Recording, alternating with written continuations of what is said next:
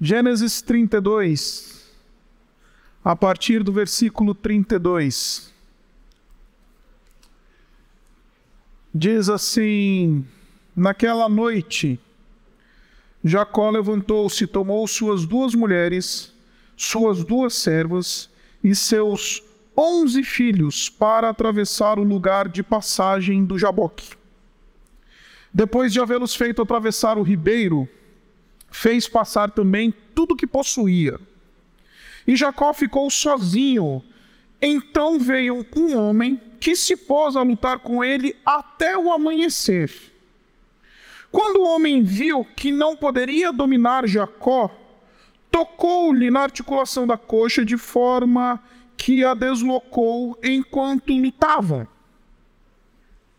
Então o homem disse: Deixe-me ir, pois o dia já desponta.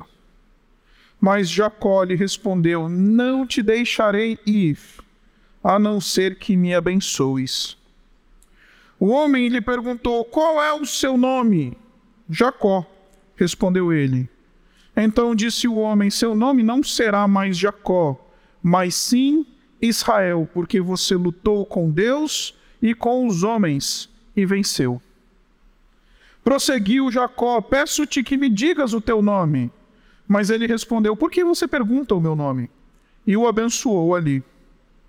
Jacó, Jacó chamou aquele lugar Peniel, pois disse: Vi a Deus face a face e todavia, todavia, minha vida foi poupada. Ao nascer do sol, atravessou Peniel mancando por sua coxa, por causa da coxa. Por isso, até o dia de hoje, os israelitas não comem o músculo ligado à articulação do quadril, porque nesse músculo Jacó foi ferido. Esta é a palavra de Deus. Vamos orar mais uma vez? Deus bendito, obrigado, obrigado pela tua palavra. Estamos com teu santo livro inspirado, suficiente, infalível, inerrante, aberto. Que o Senhor fale, que possamos não somente ouvir a tua voz, mas na medida em que ouvimos a tua voz, sermos transformados. Vem e luta conosco essa noite, nos nocauteia, toca a nossa vida, nos dá de ti, para que saiamos transformados desse lugar. Gratos nós somos por Jesus nosso Senhor, nele nós oramos. Amém. Embora o meu nome seja Isaac, dos patriarcas, o que eu mais me identifico é Jacó. Porque eu costumo dizer que Jacó ele é gente como a gente. Jacó ele é aquele típico personagem no texto bíblico que o texto bíblico não faz questão nenhuma de apresentar de uma maneira idealizada. Quando a gente lê a história dos patriarcas, a gente encontra um movimento muito interessante por parte de Moisés, o autor do livro de Gênesis. Moisés, ele dedica grande parte do livro de Gênesis à biografia de Abraão, o primeiro patriarca, o pai da fé, o pai da nação de Israel. Abraão, embora o texto também apresente muito, muitas das suas mazelas, dos seus pecados, da, daquilo que ele do fato de que ele era um homem imperfeito, a narrativa de Gênesis procura apresentar Abraão como de fato um herói. Abraão é um herói, é um homem que obedece ao Senhor na escuridão. Abraão é aquele que, enfim, segue a voz do Senhor onde vai. É aquele que entrega o filho para o sacrifício simplesmente porque Deus falou com ele. É aquele que, se piedoso, fiel, que honra o nome do Senhor, que adora o nome do Senhor, que dá início. Não é à toa que ele é chamado em toda a Escritura de o pai da fé. Isaac, por sua vez, ele é uma personagem de transição dentro do texto. Quase Moisés esquece de falar para a gente alguma informação do Isaac. Por isso que muitos teólogos eles costumam dizer que na narrativa do Pentateuco, Isaac ele é somente o filho de um grande pai e pai de um grande filho. Ele é uma personagem de transição. Ele é alguém que simplesmente aparece ali porque está lá. E então, Moisés dedica praticamente o resto de todo o livro para nos contar a história deste homem Jacó.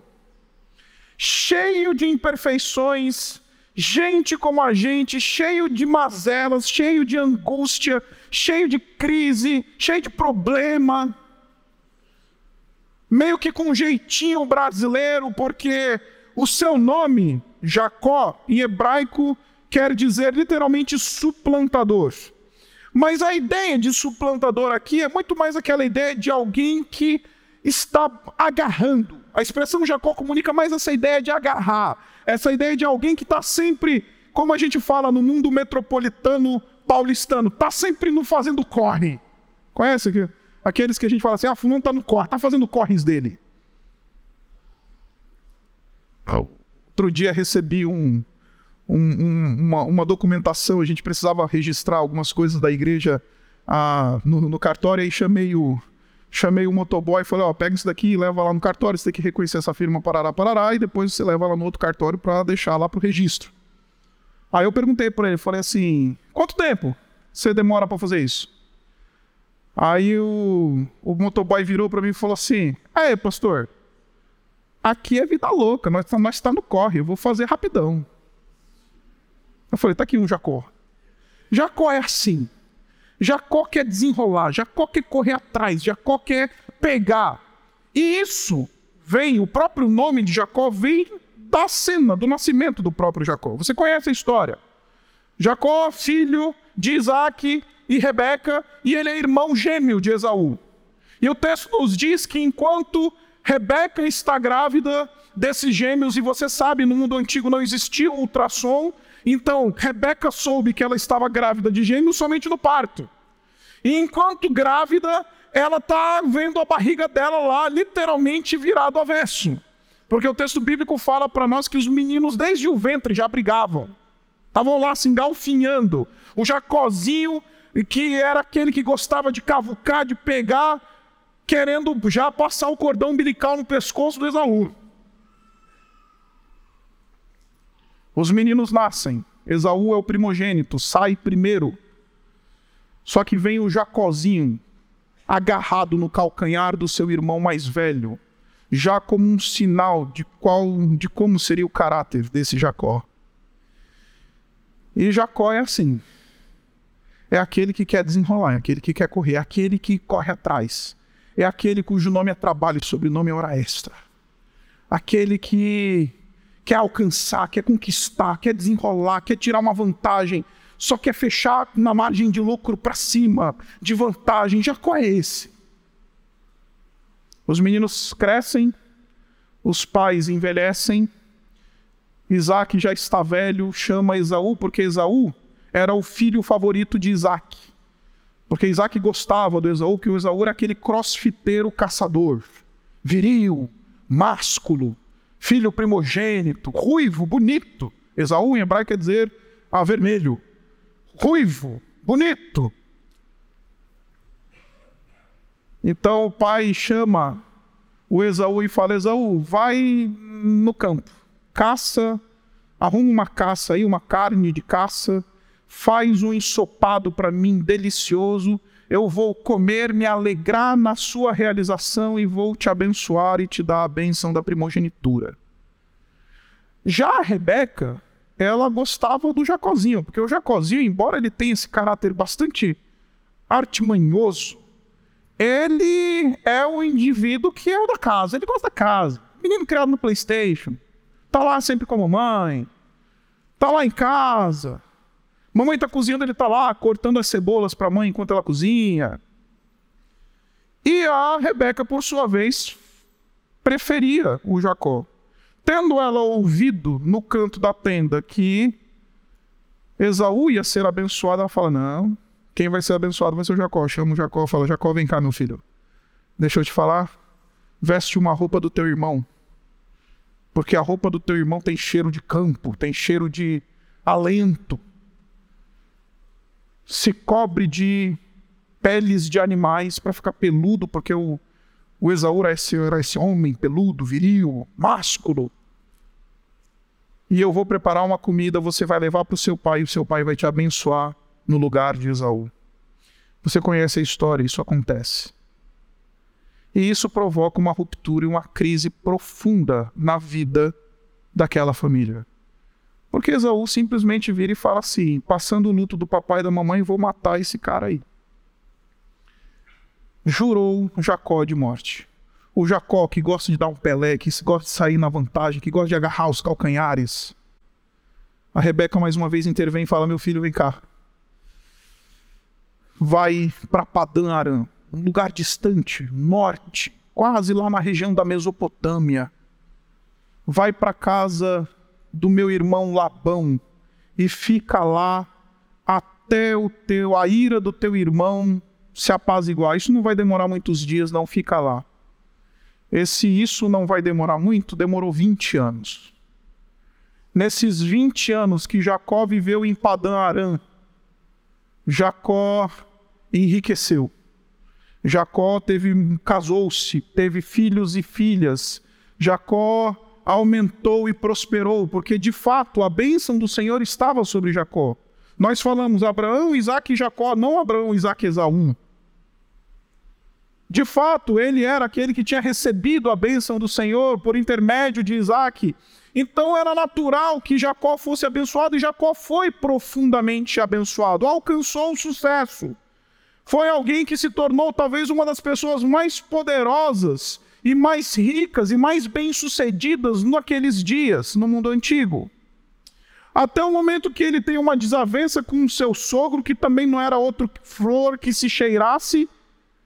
E aí então ele decide, por direção do próprio Deus, voltar para sua terra. Deus chama Jacó fala: Jacó, volta para tua terra. Chega de Padã Aram, chega dessa região volta para tua terra. E voltar para a terra significa se encontrar com o seu passado. Voltar para a terra significa arar as, aparar as arestas que estavam faltando, ser aparadas. Então, o Jacó, a esta altura do campeonato, já um homem rico, um homem bem sucedido, ele vai voltando na manha, ele não volta de uma vez só. Ele volta e vai mandando mensageiros para saber como é que tá, será que o Esaú está aí, não está? E o texto fala para nós que depois que ele envia mensageiros à terra, dizendo: Ó, oh, Jacó está vindo aí, Esaú, olha só, veja bem tudo mais. O texto fala para nós que os mensageiros voltaram para Jacó na medida que Jacó estava voltando para a terra. Versículo 6 do capítulo 32 diz assim: Quando os mensageiros voltaram a Jacó, disseram-lhe: Fomos até teu irmão Esaú, e ele está vindo ao seu encontro com 400 homens. Então foi essa a notícia. Tá voltando, Jacó? Tô. Deus mandou eu voltar para a terra de Canaã. Tá bom. Você está voltando, a gente foi lá na terra, deu uma olhada, tentamos encontrar o teu irmão e a notícia é muito simples. O teu irmão falou que tá, pode voltar. Só que ele está vindo te encontrar com 400, 400 homens armados. O versículo 7, versículo seguinte, diz assim: Jacó encheu-se de medo e foi tomado de angústia. Por que, que eu estou fazendo toda essa introdução? Porque este é o ambiente afetivo desta cena. A cena de Jacó à noite no vale de Jaboque é uma cena de um Jacó angustiado com medo, porque ele sabe que sua vida está em risco, ele sabe que o Esaú tem poder e potencial de acabar com tudo aquilo que ele construiu, dizimar a sua família, destruir, apagar completamente o seu nome da terra, finalmente ter a vingança que ele tanto queria. Então ele sim está muito angustiado. Esta é uma noite de angústia, Jacó. Se você der uma lida com mais cuidado na narrativa de Gênesis 32, você vai ver que o Jacó até tomou alguma providência. Primeiro lugar, ele tenta se articular, ele divide a sua riqueza, divide a sua família em duas grandes caravanas. E aí ele fala: bom, se o Esaú ataca uma, pelo menos a outra escapa. E aí então ele, ele, ele passa essa, essa, essa turma toda, a sua família, os seus servos, os seus animais, a sua riqueza, todas as suas coisas para o outro lado do vale. Tenta proteger, fala, fica aí, não, não, não dá mole, porque eu vou ficar por aqui sozinho. Jacó ele tenta se articular, ele tenta se organizar diante da angústia, diante da crise, diante do medo. Só que eu acho muito interessante porque o texto fala para nós que depois que ele fez todo mundo atravessar o ribeiro, e eu acho muito interessante isso, porque se você for para Israel com a gente lá em, em abril, a gente vai passar numa região ali pertinho do Vale do Jaboque, e o Vale do Jaboque nada mais é do que um, um pequeno vale, muito, muito pequeno, que, enfim, passa um riacho. E durante o verão, esse riacho seca de tal maneira que você consegue atravessar com água no tornozelo e às vezes se já não tiver secado completamente. Então ele passou todo mundo para outro lado, mandou todo mundo se proteger, tomou as suas providências, e o texto faz questão de dizer para a gente que, e Jacó, versículo 24, ficou sozinho. E duas lições eu vejo neste Jacó ficou sozinho.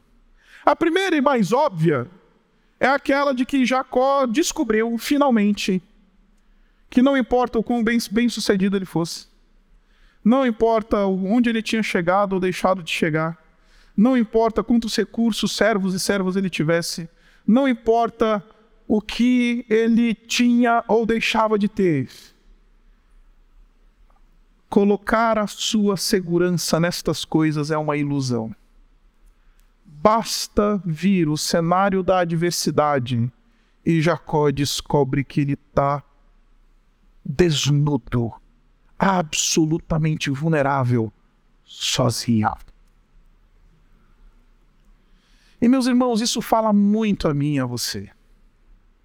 Eu acho que eu já perdi as contas de quantas vezes eu já preguei isso aqui. De quanto a nossa tendência é de colocar a nossa segurança nas coisas desse mundo. Depositar a nossa segurança no emprego.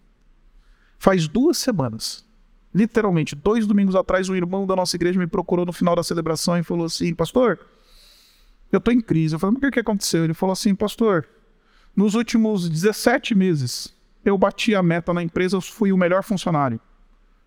Na última sexta-feira, eu recebi o aviso prévio. Do nada. Bem-vindo ao Vale do Jaboque. Bem-vindo ao lugar que expõe claramente a nossa vulnerabilidade, que expõe claramente a ilusão de colocar a nossa confiança nas coisas desse mundo. Essas coisas têm o seu lugar, essas coisas têm a sua importância. Essas coisas elas se configuram e fazem parte da nossa vida e da nossa existência. Mas é uma tolice depositar a sua segurança nessas coisas. Jacó está descobrindo nessa noite, sozinho, que não importa o quão bem articulado, não importa fechar a venda, se ele fecha bem com lucro ou sem lucro, não importa se ele é estudado ou ele é, ou ele é analfabeto, não importa se é isso ou se é aquilo. Ali as suas coisas, o seu diploma, a sua carreira, no vale do Jaboque, todas essas coisas têm o valor de nada nada. No vale do Jaboque, Jacó descobre a ilusão da feira de vaidades desse mundo. Mas no Vale do Jaboque, o Jacó, ele também aprende uma outra lição que eu acho fantástica. Que é o fato de que chega uma determinada hora, a gente precisa ter por nós mesmos o nosso encontro com Deus a gente precisa se deparar com um corandeu. Porque, meus irmãos, você sabe disso, Jacó ele era neto do Abraão. Jacó era aquele cara que sabia que seu pai era um Deus, enfim, é, desculpa, era um, o seu avô era, era um servo de Deus, era servo do Senhor, um homem fiel, um homem piedoso, um homem que obedecia ao Senhor, um, com, um lastro e com uma história de fidelidade ao Senhor. Ele sabia disso. Ele sabia que o papai também era alguém que era piedoso e fiel ao Senhor. Agora, ele ainda não tinha tido uma experiência com seu próprio Deus para valer. Sabe por quê? Olha só a oração de Jacó, depois que ele ouve a notícia que o irmão dele estava vindo com 400 homens para pegar ele, olha só a oração dele. No versículo 9 ele diz assim: Ó oh Deus de meu pai Abraão, de meu pai Isaac. Ele começa assim a oração dele no versículo 9: Ó oh Deus do papai, ó oh Deus do vovô, se tu me livrares do, do Esaú e faz lá a sua, a sua prece. Ele ainda não teve a oportunidade dele, por si mesmo, ter o seu encontro com Deus. Ele ainda não teve essa oportunidade de se encontrar só com, a sós com Deus. E isso, meus irmãos, por mais óbvio que pareça a nós na leitura do texto, é algo profundamente importante para nós. Porque a gente muitas vezes é como Jacó nesse determinado momento da sua história. A gente se relaciona com Deus a partir da experiência do outro. Porque crente é o papai. Crente é a mamãe. É lá, eu não sou não muito crente, não. Eu sou meio claudicante. Eu sou aquele que, sabe, tô lá. Vovô é crente, vovô anda com Deus, vovô é piedoso, vovô é fiel, vovô é um homem de oração.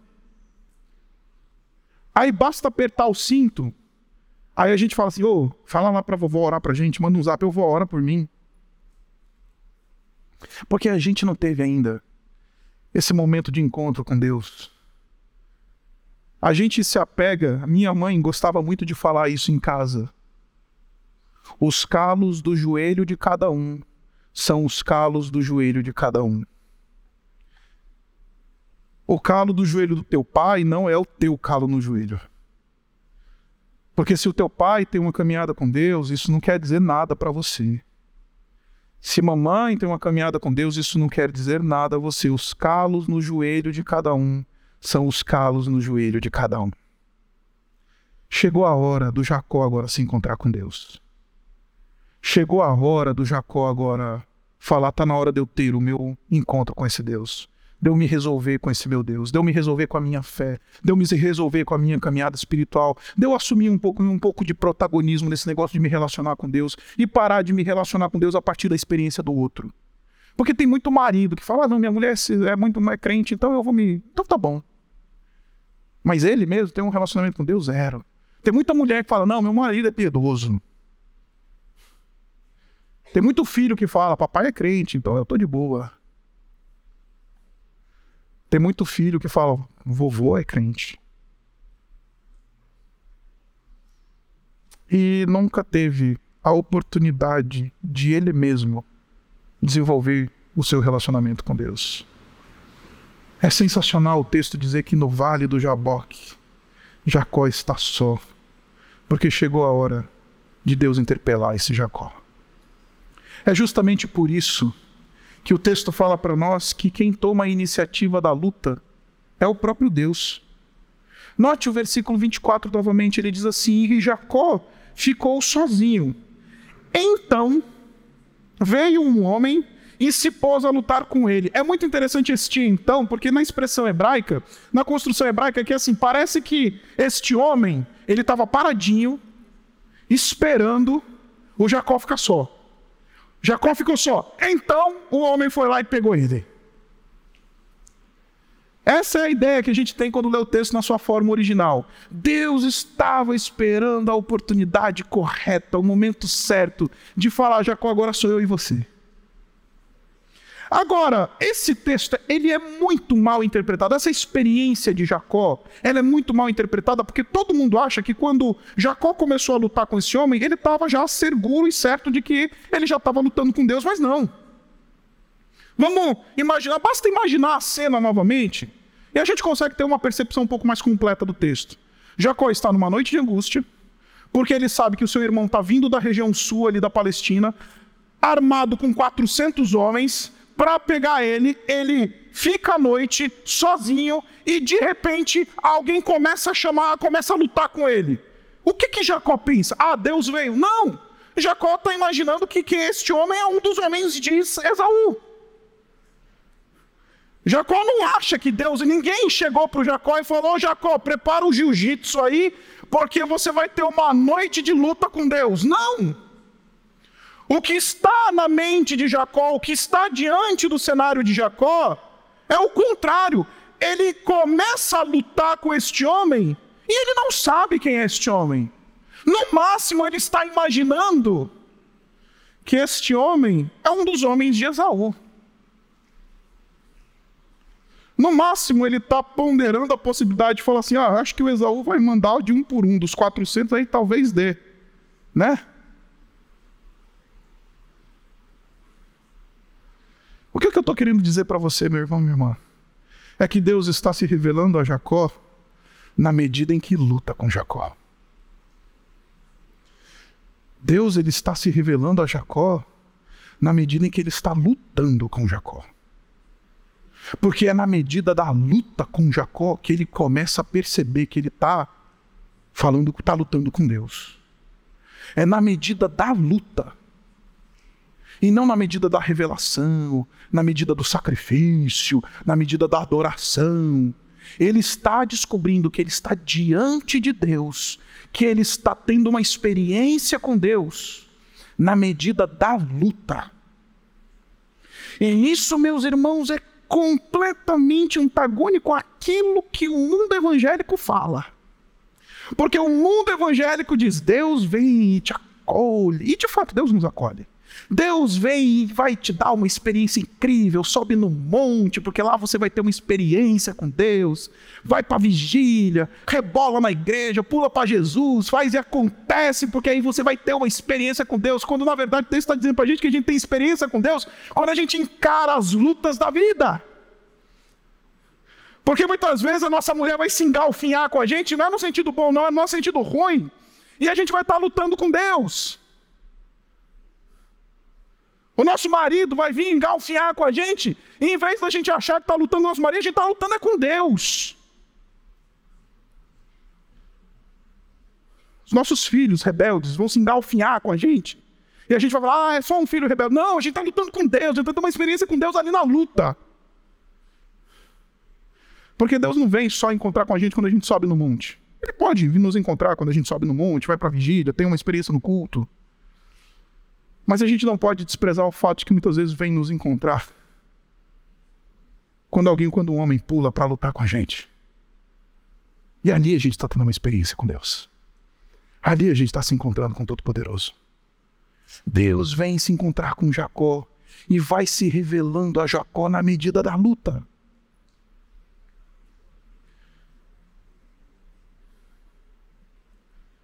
Talvez você entrou aqui falando assim: não aguento mais lutar com esse meu marido, com essa minha esposa, com esse meu chefe, com essa situação econômica, com esse mundo que eu estou vivendo de cabeça para baixo. Não estou aguentando mais, não sei mais o que, que eu faço. Eu vim dizer para você: pode ser que Deus esteja lutando com você e você ainda não percebeu. Pode ser que Deus ainda esteja vindo para te dar algumas lições preciosas e poderosas. Só que a gente desperdiça as oportunidades de luta com Deus. Porque como a gente vive um evangelicalismo da mimisice, do evangelho cor-de-rosa, de que nada vai me abalar, nada vem contra mim, etc, etc, etc e tal. Aí essa ideia de um Deus que vem lutar com a gente, não, isso não é evangelho, não. Jesus vem em amor, Jesus ele acolhe.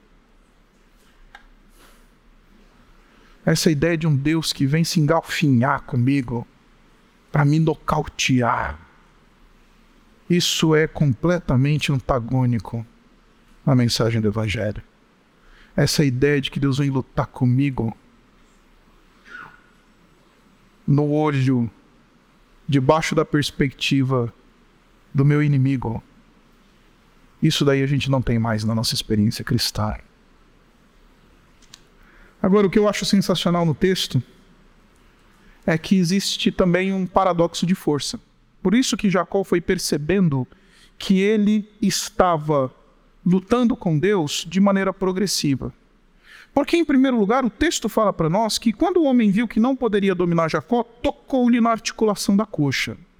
O texto está falando para mim que Jacó deu tudo de si, gente. Jacó deu tudo de si. Ele estava lutando uma luta e o texto fala para nós que ele estava lutando a noite toda. Um esforço homérico. Você já se viu assim na sua vida? Eu estou dando o meu máximo. É uma luta que está me consumindo a minha vida. Jacó está dando tudo de si. E o texto ele discretamente faz questão de dizer que basta o homem tocar na coxa de Jacó, e isto já é suficiente de ferir-lhe de maneira absoluta, a tal ponto que ele ficou manco o resto da vida.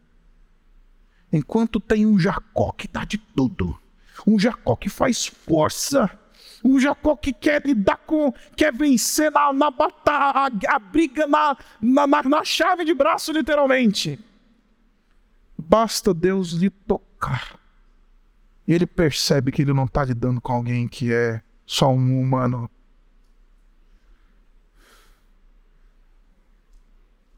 E a gente é assim na vida, né?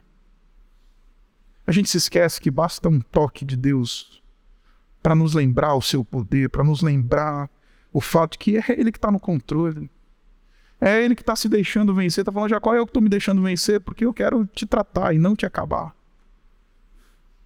E a gente está lá a vida inteira dando o máximo, acabando com a nossa vida, a nossa existência, morrendo na luta, implorando o aumento, né? Cavucando as coisas Jacó, sendo o Jacó em seu extremo. Como a gente é assim? E como a gente precisa lembrar que existe uma discrepância absoluta. Existe uma discrepância absoluta entre o que o meu esforço faz e o que o toque de Deus faz. Entre o que eu sou capaz de fazer e o que Deus, basta Ele tocar e Ele faz.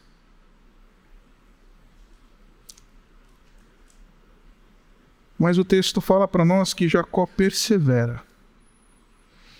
Porque Jacó, com dor, com a sua articulação deslocada, ele persevera. E aqui está o, o espelho ou a revelação do que é a vida cristã, meus irmãos é a perseverança na dor, porque o dia começa a despontar, o homem vira para Jacó e fala: Me deixa aí, porque o dia já está amanhecendo. E Jacó diz: Não te deixarei ir, a não ser que me abençoes. Agora ele entendeu que ele está falando com Deus. Mais à frente, ele vai dizer no versículo 30: Jacó chamou aquele lugar Peniel, pois ele disse: Vi a Deus. Eu não lutei com um homem, eu lutei com Deus. Vem a Deus.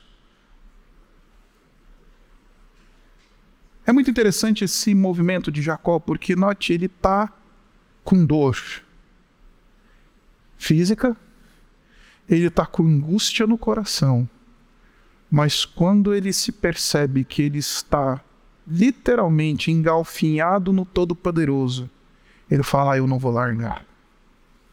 Por mais doloroso que isso me custe, por mais difícil que isso me seja, por mais complicado que isso me, me seja, ah, eu não vou largar. Isso daqui a gente chama de perseverança. Isso daqui a gente chama de fibra espiritual. Alguém que não deixa o seu Deus, ainda que isso lhe custe dor. Porque de maneira geral, meus irmãos, a dor ela é justamente aquilo que nos faz querer largar Deus. Basta, como eu disse, o aviso prévio, o diagnóstico do câncer. Basta a angústia. Basta o meu marido me trair, minha esposa me trair, basta as coisas irem de mal a pior, basta o meu filho ficar rebelde. Basta acontecer qualquer coisa e a gente já diz: Ah, Deus está vendo? Onde é que está o Senhor? Depois que Jacó percebeu que ele está lutando com Deus, fala: ah, eu não vou deixar. Não sem antes ser abençoado. Ainda que isso doa profundamente. Ainda que isso machuque. Essa eu não contei para o pessoal da manhã porque me acabou o tempo, mas como eu tenho um pouquinho de tempo, vou contar para você. Uma das experiências mais marcantes de perseverança na dor que eu já tive na, vi, na minha vida, testemunhei, vem da época que eu era corredor. Estou falando muito dessas coisas que eu era da época de corredor, né? Dois domingos atrás falei também sobre isso. E eu lembro que uma vez eu eu estava fui correr uma, uma prova de 21 quilômetros daqui da maratona de São Paulo. Eu nunca corri uma maratona, talvez essa seja minha grande meu grande pesar atlético na vida. Hoje, por causa do Covid, já não tenho mais condições de viver uma vida de alto rendimento no, no mundo esportivo e tudo mais. Mas, enfim, na época que eu era jovem, corri e tudo mais, meu sonho era correr 42 quilômetros, mas nunca consegui. O máximo que corri na minha vida foi 21 quilômetros. E numa dessas provas que eu fiz de 21 quilômetros, você passa mais de duas horas correndo, especialmente um atleta amador, como era o meu caso. Uma prova de 21 quilômetros, você faz uma hora, duas horas e 20, duas horas e 30, se você está bem. E eu lembro que, enfim, eu terminei a prova, estava absolutamente exaurido. E nessa época eu fazia parte desses grupos né, de, de assessoria de corrida, amadora e etc. E a gente ficou lá na nossa barraquinha esperando todo, toda a rapaziada chegar, porque fica lá um fisioterapeuta lá para alongar, fazer o um alongamento no pós-prova e tudo mais. E a gente começou a reparar que um dos melhores atletas do nosso time, lá da nossa equipe de, de, de, de, corrida amadora, ele estava demorando para chegar. Eu fiquei surpreso. Um rapaz chamado Eduardo. Ele voava quando eu terminei a minha prova antes dele, eu falei, não, alguma coisa aconteceu. O Eduardo parou, morreu na. Porque esse cara, ele é o nosso melhor corredor. E o tempo passou. E o tempo foi. E duas horas e quarenta e nada, e três horas de prova e nada. A gente falou, ele tá correndo a maratona, só pode. Ele deve estar tá correndo os 42. Decidiu mudar aí no meio do trajeto aí, foi, foi, pulou a cerca e foi correr os 42, só pode. E aí Quatro horas e lá depois o Eduardo aparece. Ele tira o tênis e ele expõe um pé todo ensanguentado,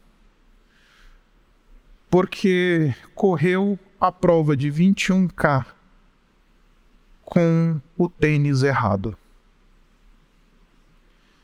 E mais de três horas perseverando. E foi lindo ver o Eduardo pegar aquela medalha como quem segura uma, das maiores vitórias da vida. Porque com tênis errado, com pé ensanguentado de bolha, perseverou até chegar na linha de chegada.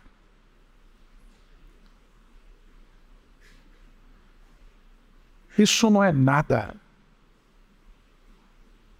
perto do Jacó.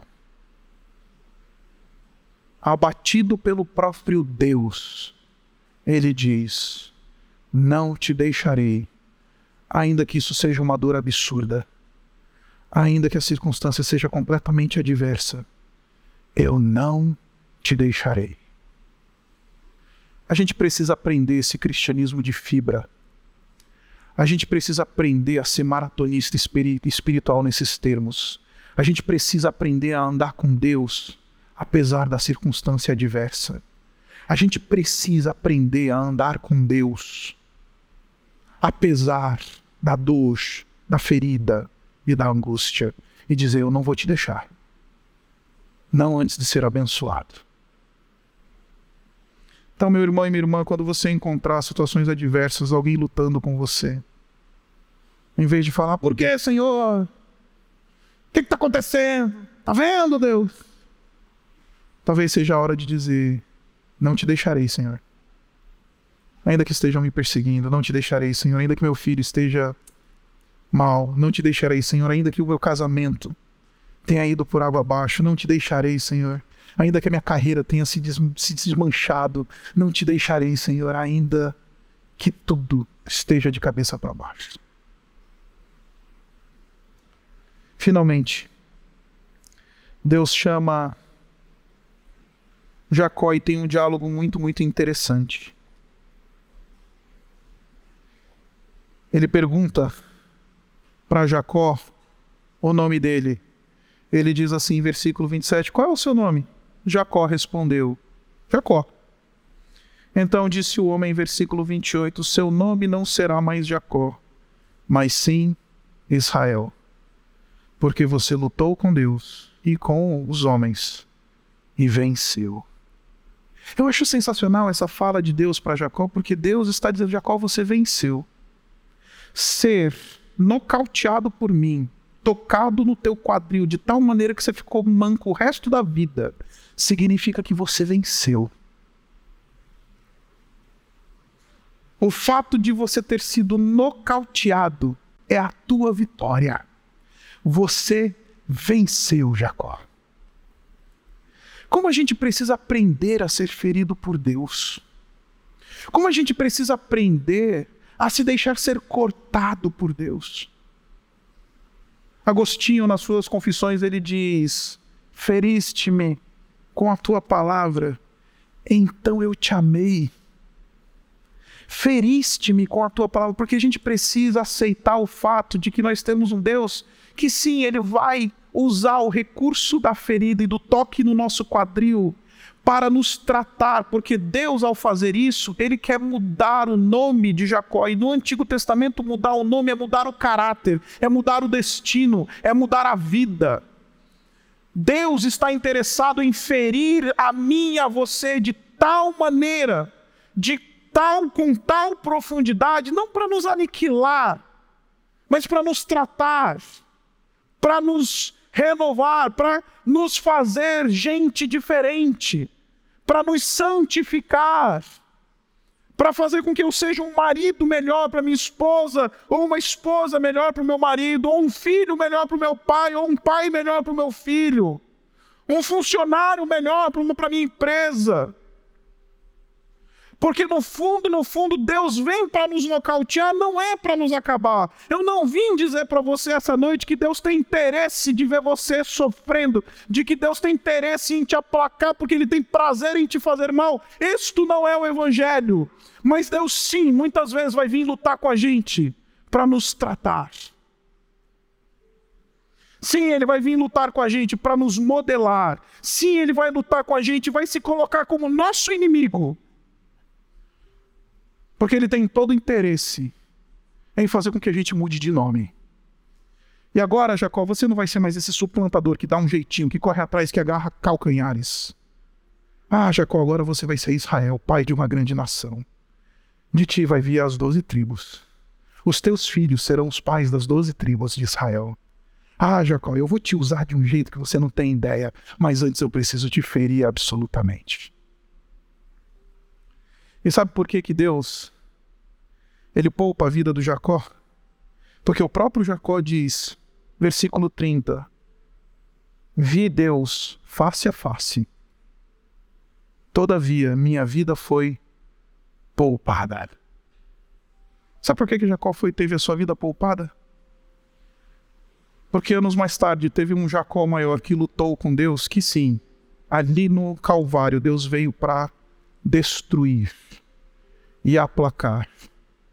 E o Jacó maior lutou com Deus e aceitou ser aniquilado por este Deus, ser destruído por este Deus no Calvário, para que eu e você, todas as vezes que nos engajarmos numa luta com Deus, sempre seja para a nossa transformação. Porque Jesus foi aniquilado recebeu todo o peso da ira de Deus. Recebeu um oponente na luta que veio para vingar, veio para destruir, veio para matar. Aí, por causa disso, todas as vezes que Deus vem lutar com a gente, sempre é para nos tratar, sempre é para nos curar, sempre é para expurgar o mal do nosso caráter, sempre é para dizer: Ah, filho amado, deixa eu tocar na tua coxa, porque eu quero que você mude de nome.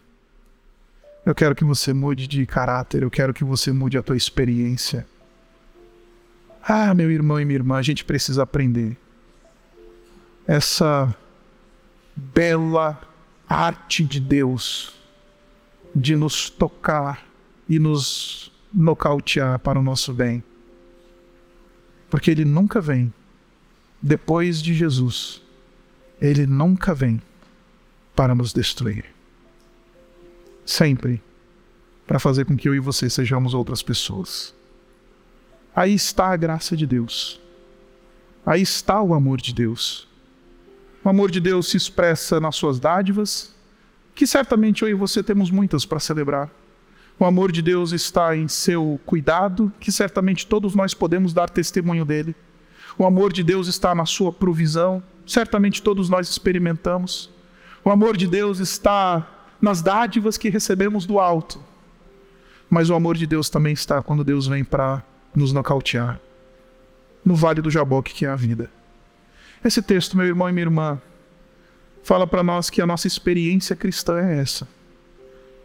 É um vale do Jaboque que exige de nós uma perseverança, de agarrar com o nosso Deus e não largá-lo, ainda que isso custe, de se permitir ser ferido por esse Deus para a nossa transformação.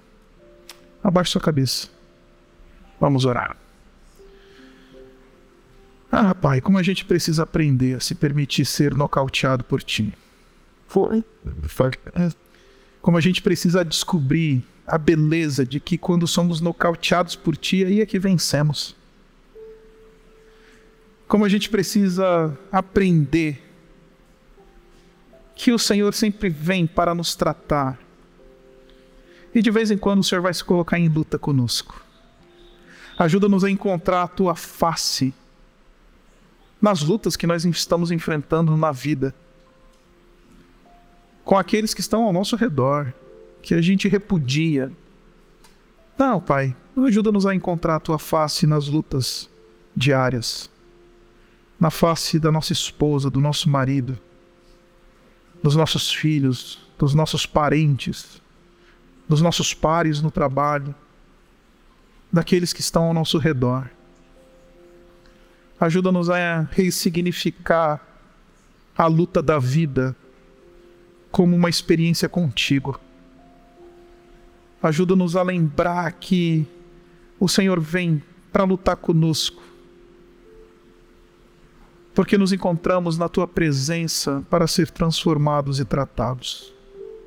Que essa noite seja uma noite em que a gente seja tocado por ti. Que essa noite seja uma noite em que o Senhor nos fira para que a gente possa mudar, crescer, se desenvolver, aprender a virtude da perseverança.